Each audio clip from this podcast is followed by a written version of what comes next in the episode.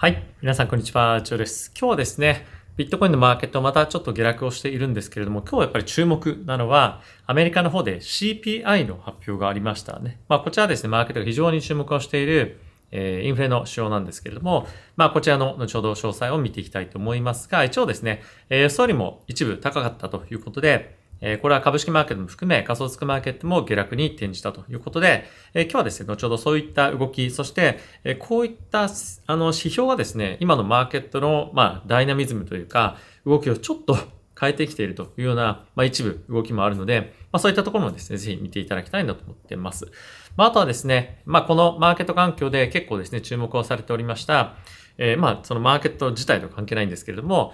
今の FTX の裁判とかですね。まあその他にも今は、え、実装、このブロックチェーンのテクノロジーを使って、え、生活がどう変わるかっていうところの、まあ、今実験をですね、している会社とかがあったりとか、まあそういった、あの、日々のマーケット環境の動きだけではなくて、え、今後の実用化に向けてのすごく面白いニュースっていうのも皆さんと一緒に見ていきたいなと思っています。あとはですね、日本の方で、え、JPY、まあ日本円ですね、日本円の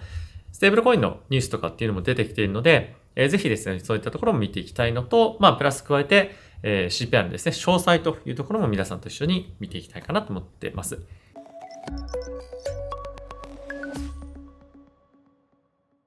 はい。で、えー、まずはですね、やっぱり一番最初こちら見ていただければと思います。えー、詳細はあの、ちょうどちょっと別のあのニュースで、まあいろいろと書いてあるのをちょっと見せたいんですけれども、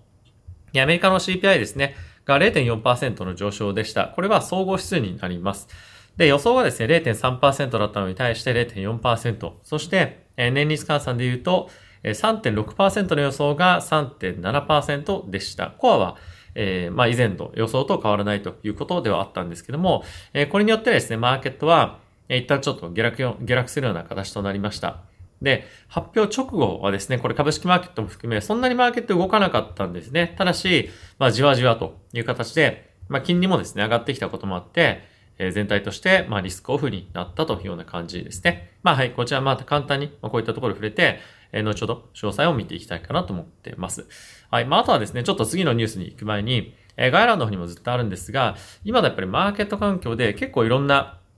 ボラティティが高まっているリスクとか、まあいろんなそのハッキングのリスクとかも含めて、いろいろマーケットでは危惧されてますよね。で、そういった意味では、やっぱり取引所いくつか持っておくっていうのは、まあ、必ずですね、皆さんにやっておいていただきたいことと、あとはですね、バイビットであれば、オプション取引ができたりとか、まあ、スポット先物これすべて、まあ、総合的にできますし、あとはビットゲットに関しては、まあ、今ですね、すごくローンチパッドに注目をし、あの、着目をしていて、まあ、すごく力を入れているので、まあ、新しく上場してきたえ銘柄なんかに関して、え投資をですね、すごくするチャンスっていうのが、まあ、あるということで、まあ、そういったことをご興味ある方は使っていただきたいですし、まあ、ズメックスに関してはすごくシンプルな UIUX なんですけれども、まあ、手数料も非常に安かったりとか、やっぱり取引所の分散っていう観点で、まあ、いろいろと使ってみるのもいいんじゃないかなと思うので、すべてですね、概要欄のリンクの方に紹介リンクありますので、使っていただければと思っています。まあ、バイビットに関しては、入金、そして口座開設によって400万円を超えるような取引ボーナスもらえるキャンペーンというのもやってますので、ぜひですね、ご利用ください。はい。ってことで、こちら見ていきましょう。はい。ここ最近皆さんチャンネル見てくださってる方は、えー、おなじみになってきたと思うんですけれども、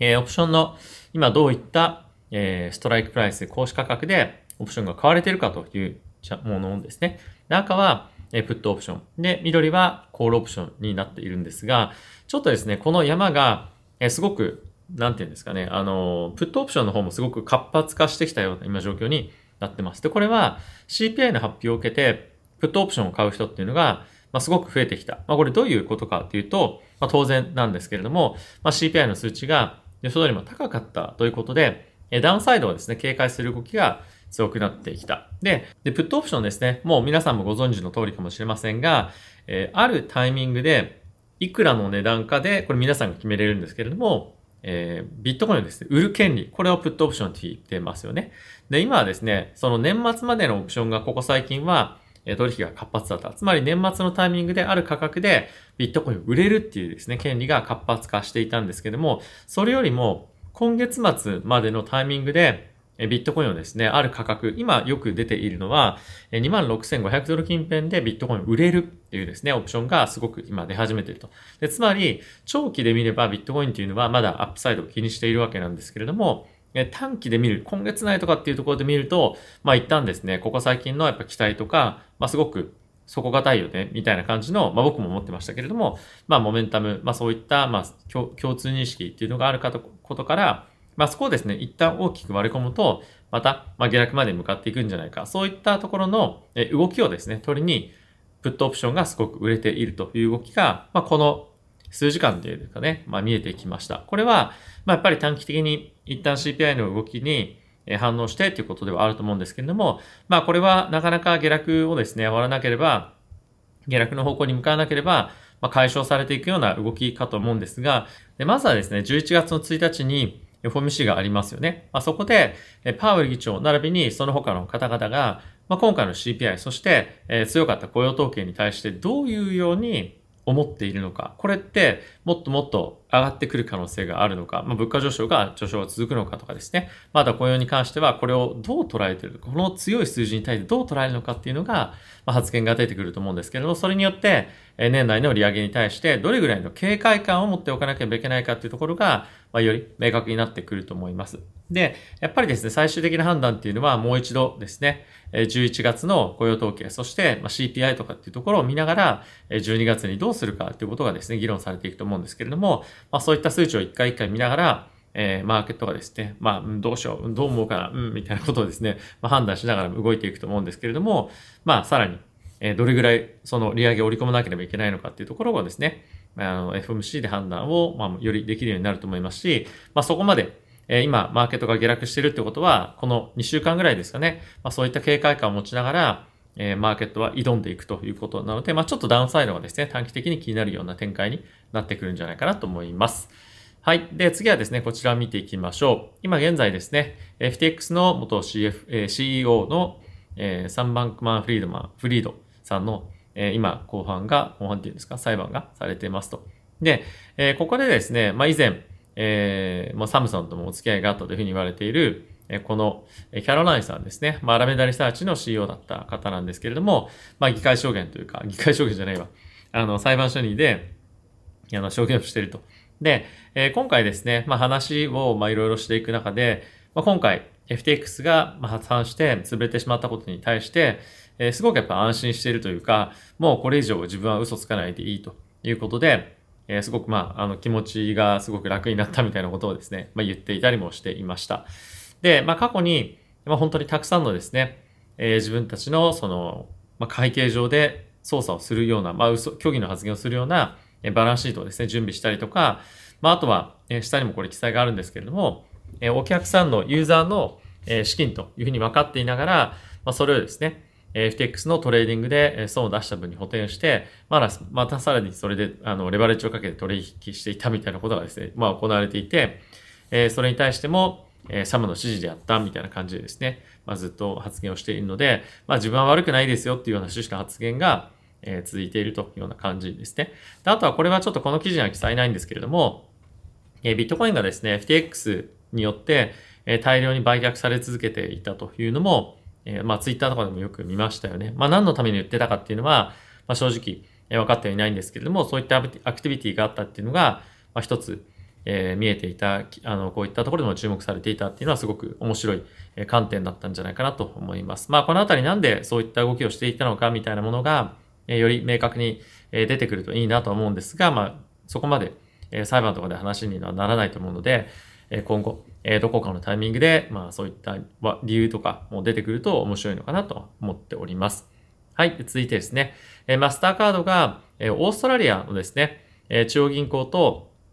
CBDC の実験というものをこれまでしていました。で、え面白かったのがですね、もちろん普通のペイメントっていうのは、えー、当然テストとしてされたんですけれども、イーサリアム上にある NFT をですね、えー、このオーストラリアの今後発行するかもしれない CBDC ですね。まあ、セントラルバンクデジタルカレンシー。まあ、この通貨で買うっていう実験も、あ、あったりとかですね。まあ、こういったことが今行われていました。なので、パブリックチェーンとクローストチェーンの、まあ、その融合みたいな、まあ、そういったことがどういうふうにしたらできるかみたいなものも、まあ、すべて成功に、えー、まあ、終わったというかですね。まあ、今回成功に、成功できて、まあ、今回プログラムを終えることができましたということなんですが、まあ、近い将来オーストラリアに関しては、CBDC ということが導入されて、で、かつですね、そのトークンも、トークンというか通貨に関しても、今のパブリックのブロックチェーン上で使えるように、まあもしくは何かしらの支払い追加として、マスターカードとしてですねえ、共同で使えるようにということが、まあ、あり得るのかなというふうに思っているので、まあ、非常に、えー、面白い、まあ、取り組みだと思いますしえ、今後これがどのようにですね、まあ、実際に使われていくのかっていうのは、まあ、すごく面白い実験として、えー、まあ、今回注目を集めるんじゃないかなと思ってます。はい。まあ、あとはですね、ちょっとこれは皆さんにどれぐらい、あの、面白いと思われるかっていうのはわかんないんですけど、えー、今ですね、このタトゥーを、えー、NFT 化して、まあ、いろんなところで販売したりとか、まあ、そのタトゥーをですね、え、こうやって入れる。まあ、それによって、えー、アーティストに対して、えー、まあ、なんていうんですかね、あと、ロイヤリティが入るみたいな、えー、まあ、仕組みがですね、今できているそうです。まあ、これはそのタトゥーを、えっ、と、書き込む、この腕に、腕じゃなくてもいいんですけど、いろんなところに、えインクをその入れていくっていうことを、する、まあ、別の機械があって、まあ、それをですね、今売っていたりもするらしいんですけれども、まあ、そういったものを通じて、えー、NFT が、えしっかりと、まあ、どっかに刻まれて、で、かつのロイヤリティが入るっていうことが、えー、まあ、実際に今後、まあ、取り組んでいけるような一つの取り組みとして、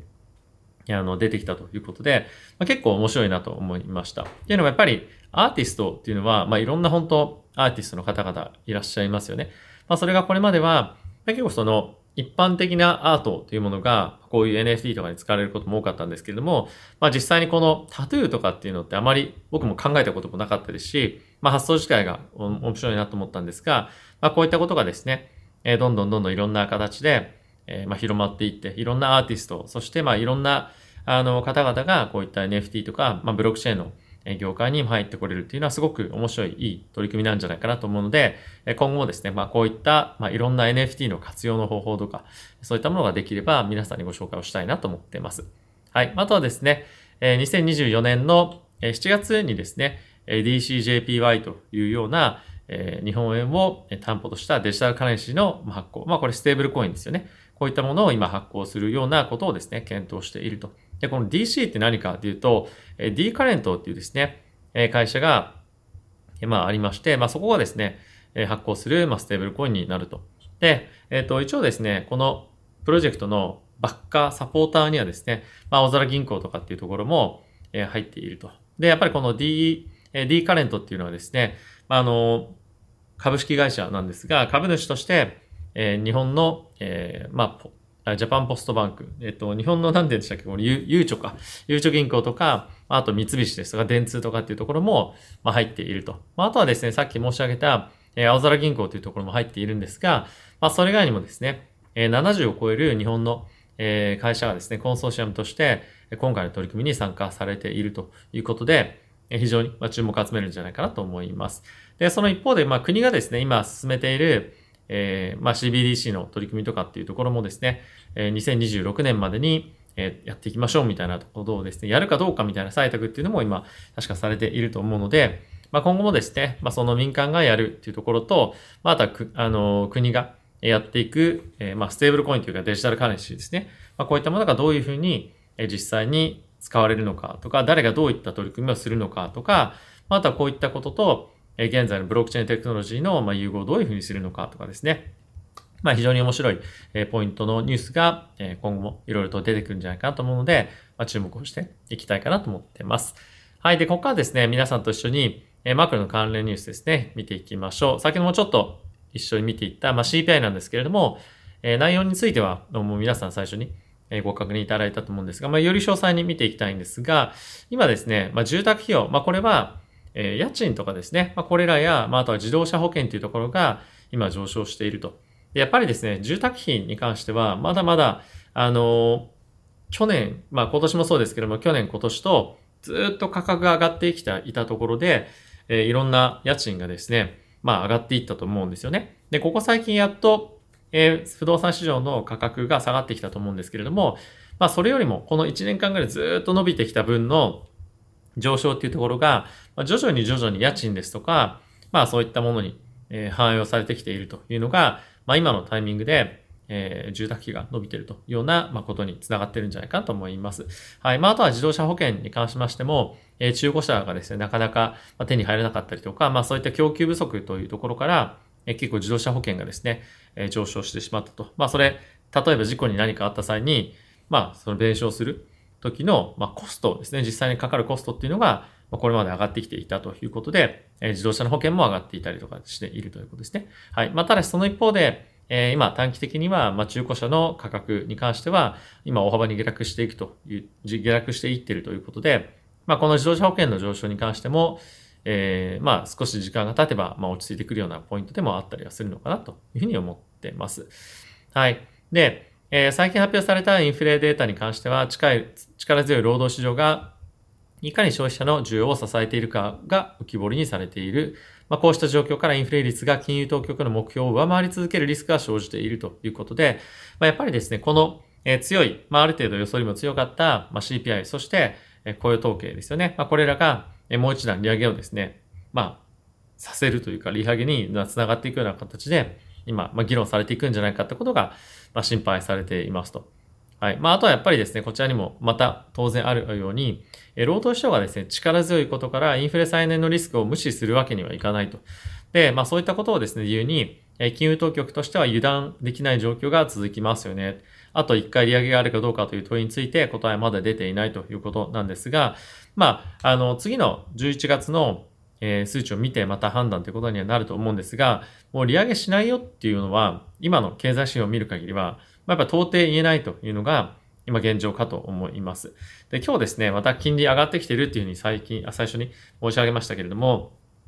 この金利がですね、下がられるとやっぱ困るんですよね。で、金利が下がってしまうと、やっぱりですね、えー、どんどんどんどんまたその引き締め効果、金利が上がるってことはそれだけでも引き締め効果がマーケットに対してあるんですが、まあ、それがですね、なくなってくると、わ、また利上げしなきゃっていうような、えー、まあ、思いがですね、あの FRB の関係者の中には、え、出てくると。なので、金利っていうのはある程度、え、高い位置にいてほしいっていうのは、えー、FRB の関係者としても思ってることではあるので、まあ、これが下がってくるよりも今のように、まあ、高止まりしていってくれている方が、まあ、彼らにとっても嬉しいっていうのは、まあ、実際問題えあるんではないかなというふうな、あの、ことは実際にあると思います。まあ、あとは上がっているものの、え一つの例として、えホテルの宿泊費がここ2年間で最大の伸びになっていると。まあ、この足元のタイミングで、え伸びているということで、まあ、これもですね、実際に我々も含めて感じてるんじゃないかなと思うんですね。まあ、ちょっとこの前、日本に行って、前まで1万何、1万何千円とかで泊まれていたホテルがいきなり4万円くらいになってて、めちゃくちゃびっくりしたんですけど、あの、いきなりホテルの価格とかもやっぱ最近上がっていたりとか、すごい、まあ、高価格で維持されてますよね、それが。なので、まあ、こういったところがですね、まあ、アメリカもそうですし、世界的にも、まあ、やっぱりインフレにつながってるっていうところが実際問題起きているというのは、まあ、肌感覚としてすごく、まあ、合ってるなというのは、うん、ありますよね。はい。まあ、あとは今後見通す場合、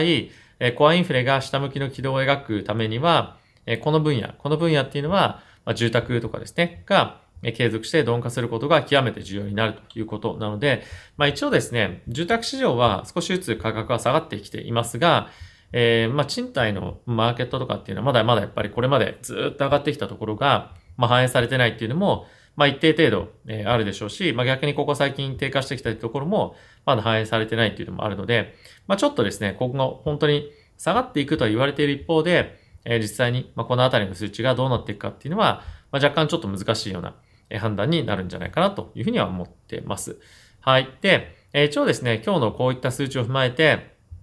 え利上げの織り込み状況をちょっと見ていきましょう。12月に関しては、今の現在35%まで上がっています。昨日、おとといぐらいまでは25%だったんですが、まあ、やっぱりですね、こういった数値を受けて、え利上げにつながっていくんじゃないかっていう懸念が、また出てきてるということですよね。はい。まあ、あとはですね、来年の年末に向けて、え徐々にですね、利下げの織り込みっていうのが、ちょっとですね、甘くなってきてる。まあ、それは利下げを織り込むっていう幅が、ちょっと小さくなってきてるということなんですが、まあ、やっぱりですね、えー、今年、そして、まあ、来年もですね、なかなか利下げが難しいよねというような、まあ、議論というか、まあ、そう、織り込みが、え、徐々に強くなってきてるなという印象があるので、まあ、こういったところを見ると、まあ、短期の金利だけではなくて、え、長期の金利も、え、非常に高い水準で、え、維持されるような、まあ、環境っていうのが続きやすくなると思いますし、まあ、少しここ最近下がっていた、アメリカの米国金利、まあ、米国金利ですね、米国債の金利に関しても、まあ今、あの、また戻ってきてますが、下がり続けるってことは今の環境で、え少し難しいというか、そう見るような要素が今全くないっていうのが、現状だと思うので、まあ、少しやっぱりまだダウンサイドというか、マーケットとしては、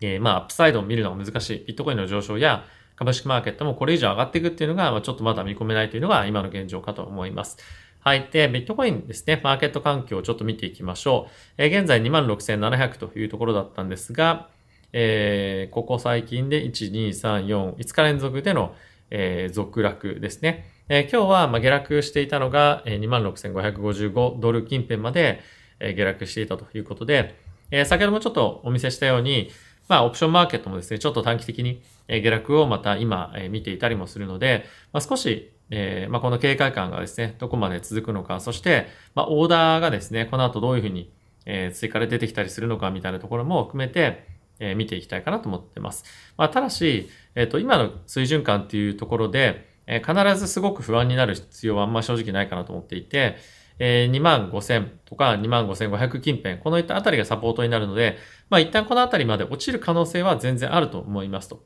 で、えー、これは、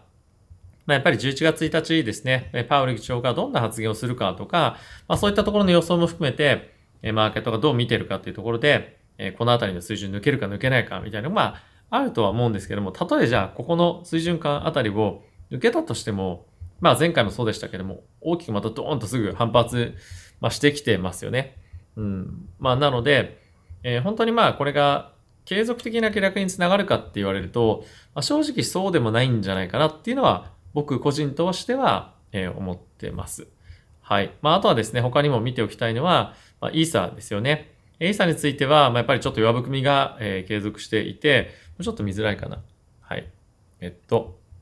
まあ、直近の底値っていうところ今はですね、えー、割り込んできているということで、えー、まあ、少し不安な状況ではあるんですけれども、まあ、前回はこの水準感というところで反発をしたので、まあ、ここで、えしっかりと反発何ができるかっていうと、うん、まあ、ちょっと今材料がないので難しいかなと思うんですが、まあ、少しエイサに関しては、まあ、こういったレベル感動きというところから見ても、まあ、下落圧力が続く可能性はあるんじゃないかと思いますし、まあ、さっきのビットコインの時にもそうですけれども、まあ、やっぱりこの11月1日に向けて反発する要素っていうのも正直今ないというのは現状だと思うので、まあ、短期的にはダウンサイドちょっと気をつけていきたいなっていうのはありますね。はい。まあ、あとはですね、えっ、と、今、あのー、こちらが、まあ、アルトコインの動き全般ではあるんですけれども、えー、全くもってそのビットコイン、イーサの動きと、まあ、あんまり変わらずというか、まあ、若干ですね、ビットコインとかイーサの方が値動きちょっと、まあ、最近激しい場面も見られるということで、まあ、全体的にですね、アルトコインからも結構資金が抜けて、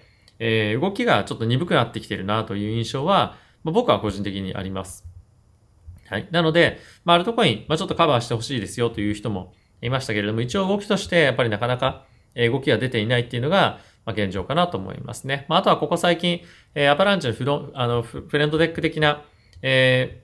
ー、プロジェクトとして、え、スターアトラスでしたっけ？っていうアプリ出てましたけれども、まあ、その盛り上がりからですね、一転して、えー、ま、ハッキングのリスクとかっていうところもあったりして、まあ、それがもう全体的に、え、落ち着いてきているというのが、まあ、アバランチの AVAXトークンの動きというにも、え、出ているのかなと思います。まあ、やっぱりここ最近の、まあ、フレンドテック絡みのですね、動きっていうのはやっぱりちょっと一過性に、え、終わってしまっているというのが現状で、え、今後も継続して、もちろん、まあ、エアドロ狙いで注目はされていったりはすると思うんですけれども、まあ、なかなかですね、え、継続したブームにつながるようなキラーアプリみたいなものは、え、まだまだ出てきていないというのが、現状かなと思います。はい。まあ、あとはですね、10年債の金利に関しては今日大きく反発をしていて、14ベースの反発、まあ結構大きな反発になりますね。で、えー、かつですね、2年債の金利に関しても大きく反発をしているということで、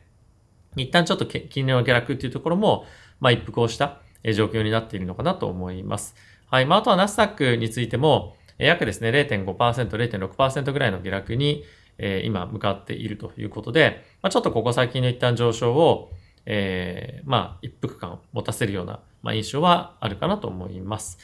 はい。まあ、今日の今日ということなので、今日のマーケットの動きっていうのも重要なんですけれども、明日以降このマーケットがどっちの方向に動くかっていうのもすごくやっぱり重要なので、今日の短期的な動きをベースに決める状況を判断するっていうよりも、まあ、明日も含めてちょっと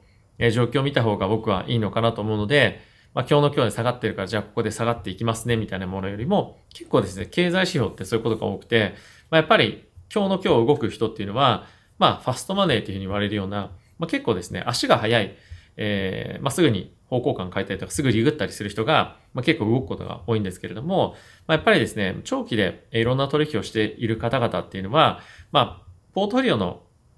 サイズもやっぱ大きいこともあって、1日で全てエクセキューションできないっていうのもありますし、まあ今日見た、えある程度の数値を分析して、まあじゃあどうしようかっていうような方向感をですね、決めていくっていうようなまあ性質も、まあ一部あったりもするので、え今日だけの動きで判断せずに、まあ明日もちょっと注力し、注注視して、え見ていくということも必要なのかなと思っています。はい。ということで、え皆さんいかがでしたでしょうか、え今日のマーケット CPI の、あの動きというか結果で大きく動いたとは思うんですが、まあ、やっぱりですね、あの、まだまだレンジでの推移というところがついているのは、まあ、変わらないかなと思います。まあ、あとは、ここ最近、オプションマーケットは、まあ、ひたすら年末、そして、え来年にかけて、まあ、どんどんどんどん上がっていくというふうなシナリオを織り込む、コールオプションのですね、え買いがすごく活発化されていたんですが、ここに来て短期的に下落を見込む10月末というところをですね、えターゲットとして下落に見込む、えプットオプションの買いが非常に高く、たくさん入ってきたっていうのは、まあ、一つ面白い動きなんではないかなというふうには思います。昨日ですね、ちょっと、えっ、ー、と、オプション取引のですね、やり方みたいなのも、あの、ツイッターのライブの方をですね、駆使して、え皆さんにご紹介をしたりとかもしたんですけども、まあ、こういったところ結構反響があって、すごく面白かったですというような、まあ、DM とかもですね、あの、いただいたので本当ありがとうございました。えー、結構やっぱその、バイビットのオプションマーケットの、あの、プラットフォームってすごく使いやすいんですよね。まあ皆さんも、あの、どっかのタイミングでちょっと僕の、一応概要欄のにもオプション取引の動画みたいなのもあるんですけども、見ていただくと非常にいいのかなと思うのと、まあ、あとはちょっとどっかのタイミングでまた、えー、オプションマーケットのその見方とか使い方みたいなところも含めて、えー、まあ、解説できたらいいなというふうに思ったりはしておりました。はい。あとは何だろうな。うん、まあそうですね。またちょっと何かあればいろいろとあの発信をしていきたいと思うんですが、まあちょっとあれですね。あの、FTX の裁判とかも、まあ聞いていて、うん、なんだかなっていう感じはしますよね。ビットコイン大量に売却していたってところももちろんそうなんですけど、やっぱりなんかその、中で働いていた人に関しても、まあ、今回のこの起こったこと、起こしてしまったことについて、えー、何かその反省をしているというかっていうよりも、まあなんかその自分中心で、えー、発言というか、まあいろんな証言がされているなというのがあって、なんとなく、まあ、僕は FTX にお金を入れてなかったのであれなんですけども、まあ、預けてた人たちに関しては、まあ、もやもやっていうふうに、あの、思ったり、ま、するでしょうし、まあ、それで収まらないよっていうのも当然、まあ、あると思います。まあ、あとは、えー、いろんなですね、まあ、影響が、まあ、ブロックチェーンの業界にあったと思うので、まあ、そこもですね、まあ、あの、まあ、彼らがやったことの、まあ、インパクト、意味みたいなものっていうのは、まあ、あまりそんなにえー、まっとうに受け入れられてないのかなというのがですね、ちょっとなんかやるせない感じにはなりましたが、はい。まあ今後どうなっていくかっていうのは、また引き続き注目をして見ていきたいかなと思っております。はい。ということで皆さん今日も動画ご視聴ありがとうございました。また次回の動画でお会いしましょう。さよなら。